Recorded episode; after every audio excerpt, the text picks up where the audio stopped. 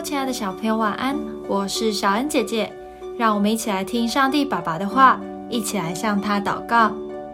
以弗所书二章十九到二十二节，这样你们不再做外人和客旅，是与圣徒同国，是神家里的人了，并且被建造在使徒和先知的根基上，有基督耶稣自己为房角石。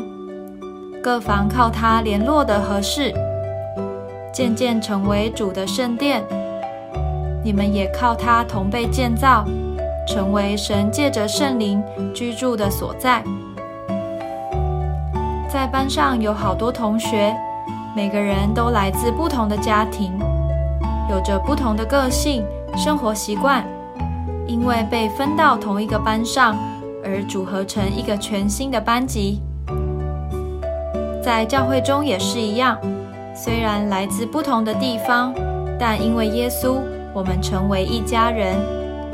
这就是今天经文所说的：各房靠他联络的合适，渐渐成为主的圣殿。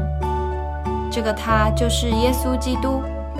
教会不只是一个建筑物而已，重要的是里面的组成，有神，有爱。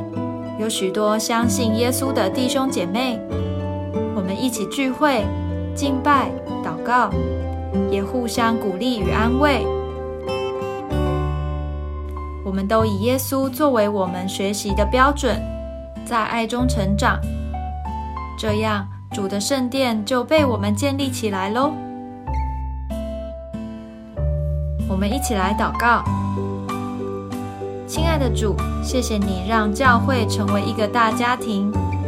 我要跟大家一起让这个家充满温暖，让更多人愿意进来教会，把教会当成家，一起爱这个家。奉主耶稣基督的名祷告。